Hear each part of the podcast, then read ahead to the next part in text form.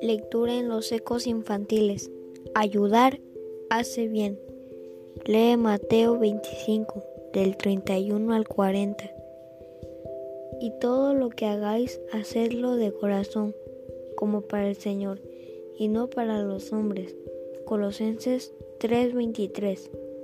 Hace poco me platicaron algo que me emocionó mucho. Una niña de 8 años había recolectado la cantidad de 300 mil pesos para ayudar a un niño que había visto por internet. Inmediatamente quise conocer su historia. Este pequeño estaba entre la vida y la muerte. Su familia no tenía dinero para realizarle un trasplante de riñón.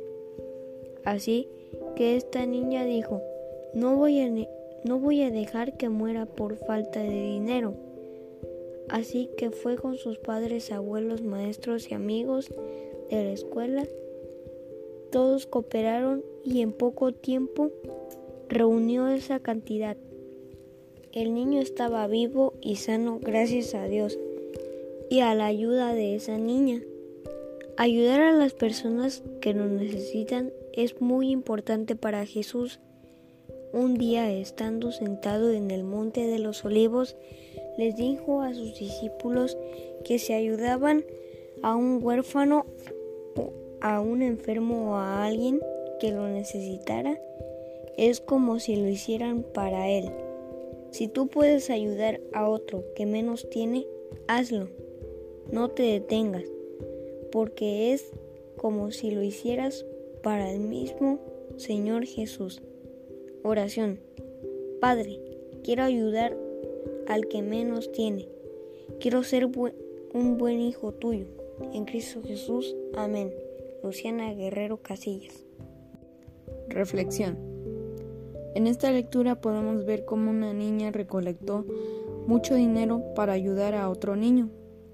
Nosotros también debemos de hacer eso. También debemos de ayudar a las demás personas predicándoles de la palabra de Dios. También pudiéndoles ayudar. También nos dice que también debemos de ayudar a los pobres y a los que no tienen dinero, porque es como si nosotros se lo estuviéramos dando a Dios. Lectura en Mateo 25 del 31 al 40. Cuando el Hijo del Hombre venga en su gloria y todos los santos ángeles con él, entonces se sentará en su trono de gloria, y serán reunidas delante de él todas las naciones, y apartará los unos de los otros como aparta el pastor las ovejas de los cabritos, y pondrá las ovejas a su derecha y los cabritos a su izquierda. Entonces el rey dirá a los de su derecha, Venid, benditos de mi Padre, heredad del reino preparado para vosotros desde la fundación del mundo, porque tuve hambre y me disteis de comer, tuve sed y me disteis de beber, fui forastero y me recogisteis, estuve desnudo y me cubristeis enfermo y me visitasteis en la cárcel y vinisteis a mí. Entonces los justos le responderán diciendo, Señor, ¿cuándo te vimos hambriento y te sustentamos, o sediento y te dimos de beber?